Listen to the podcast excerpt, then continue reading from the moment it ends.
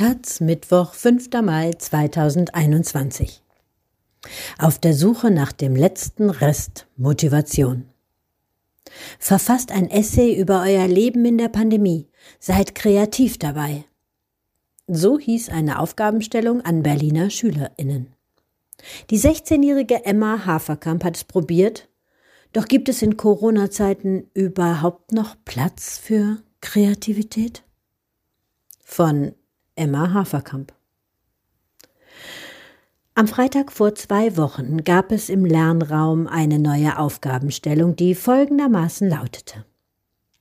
Verfasst ein Essay über euer Leben in der Pandemie.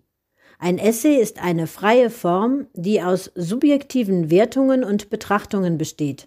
Hier sollt ihr euch kreativ ausleben könnt originelle Gedanken über euch, eure Gefühle und die Veränderungen innerhalb der Gesellschaft und der Welt darlegen. Mit dem Lesen dieser Zeilen nahm in meinem Kopf sofort eine Art Gedankenspirale ihren Lauf. Um das zu veranschaulichen, übersetze ich die Aufgabenstellung mal so, wie sie sich für mich ungefähr angehört hat, nämlich mache dir sehr viele Gedanken, verzweifle auf keinen Fall, Durchsuche dein Gehirn nach dem letzten Rest an Kreativität und Motivation und falls du fündig wirst, schreibe den ganzen Text in der Nacht vor der Abgabe, weil du vorher bei dem bloßen Gedanken an kreatives Schreiben schon Panik bekommst. Wenn man wochenlang Texte schreibt, Quellen analysiert, Reden analysiert und schreibt, Textaufgaben löst und an Konferenzen teilnimmt, dann ist da natürlich irgendwann die Luft raus. Vor allem, wenn man dabei alleine mit sich selbst vor dem Laptop sitzt. Vor dem Lockdown oder besser bei normalem Schulbetrieb hätte ich wenigstens mit Freunden über die Aufgaben lästern, Hausaufgaben abschreiben oder zwischendurch auch mal zur Rewe gehen können. Aber jetzt, jetzt fällt das alles weg. Jetzt sinniere ich allein über meinen Aufgaben, telefoniere stundenlang mit MitschülerInnen zu Fächern wie Deutsch oder Physik, schicke jeder zweiten Person aus meinem Mathekurs die Lösungen und gehe in die Küche, um mir den vierten Kaffee zu machen. Mit mir in die Küche trage ich einen Rucksack. Einen Rucksack aus Aufgaben, Stress, Druck und Erwartungen, der, bevor ich loslaufe, um die gerade eingereichte Aufgabe erleichtert und bei meiner Rückkehr an den Schreibtisch oft sofort wieder mit dem nächsten Auftrag beladen wird. Dabei bleibt der Rucksack immer mindestens halb voll. Also im Moment eher übervoll. Wenn ich meine Freundinnen und andere Personen aus meinem Umfeld frage, bekomme ich die Antwort, dass es den meisten genauso ergeht. Vermutlich liegt es also nicht an mir, sondern an der Situation, in der wir alle ja auf eine Art gefangen sind. Die meisten haben ihre Hauptbeschäftigung wohl darin gefunden, To-Do-Listen zu schreiben und ihre Sorgen, Emotionen und Ängste unter Kontrolle zu halten. Von Energie oder Kreativität hat man leider schon länger nichts mehr gehört. Mittlerweile frage ich mich, ja, was ist denn los? mit der Kreativität? Hat die Pandemie nicht letztes Jahr noch für einen Schub von innovativen Ideen gesorgt?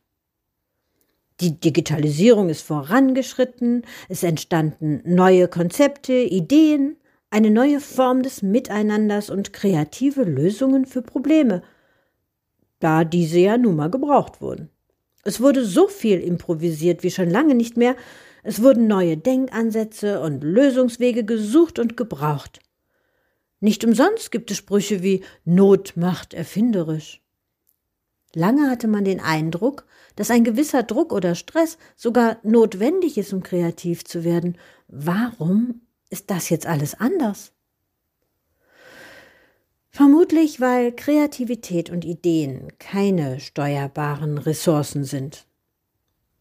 Innovationsenergie ist endlich und nicht pausenlos verfügbar.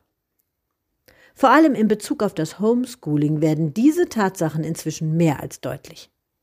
Die Lernbedingungen sind stark limitiert Und trotzdem kommt niemand auf die Idee, die Ansprüche wie beispielsweise den Rahmenlehrplan mal ganz grundsätzlich zu reduzieren. Meine Bildschirmzeit ist auf einem Level gelandet, das vor einem Jahr noch unter den Gefahren exzessiver Mediennutzung als höchst schädlich beschrieben wurde. Ich habe mal nachgerechnet, wie viel Zeit ich am Tag durchschnittlich nur mit Videokonferenzen verbringe und komme auf über vier Stunden täglich. Seit neun Wochen. Dann sitze ich abends an den restlichen Aufgaben, so wie jetzt gerade auch. Es ist 22.43 Uhr und ich frage mich, woher originelle Gedanken, Kreativität, Ausgleich oder Inspiration kommen sollen, wenn man zwischen Schreibtisch, Bett, Küche und der immer gleichen Runde im Park hin und her pendelt. Der letzte Funke von Kreativität hat mein Gehirn wahrscheinlich vor etwa zwei Wochen verlassen. Ich bin fast froh, dass eine Befragung von Kindern und Jugendlichen zu ihrem Belastungsgefühl im Lockdown im Rahmen einer größeren Studie mit dem witzig klingenden, aber ernst gemeinten Namen COPSI also Corona und Psyche, ergeben hat, dass sich die Situation von uns allen tatsächlich verschlechtert hat. Zusammen ist man weniger allein.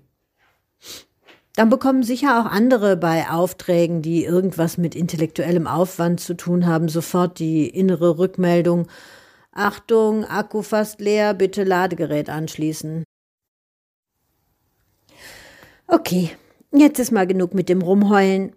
Schließlich ist Donnerstag, gleich 23 Uhr, und ich will doch versuchen, etwas Gutes in all dem Schlechten zu finden. Also mein Fazit. Am Ende sitzen wir alle in derselben Gefühlsachterbahn, laufen im Park die immer gleichen Runden und finden Inspiration vor allem im Ausprobieren von neuen Styles für ungeschnittene Haare. Das ist zwar im hier geforderten Sinn nicht gerade kreativ, aber wenigstens ist man mal kurz abgelenkt, kann zusammen jammern oder sich ein bisschen zu zweit mit Abstand und Maske bei der erlaubten Bewegung im Freien einen Coffee to go genehmigen. Den fünften Kaffee an dem Tag also. Aber gerade in Krisen sind Routinen ja wichtig. Und jetzt, wo dieser Text geschrieben ist, wird mein Rucksack auch wieder etwas leichter. Zumindest bis Montag. PS. Der Rucksack meiner Mutter ist jetzt, um ehrlich zu sein, wahrscheinlich auch etwas leichter. Sie kannte das Gefühl wohl seit der Grundschule nicht mehr, neben mir sitzen zu müssen, bis die Aufgabe fertig ist, um moralische Unterstützung zu leisten. Emma Haferkamp ist 16 Jahre alt und besucht die elfte Klasse eines Berliner Gymnasiums mit musischer Ausrichtung.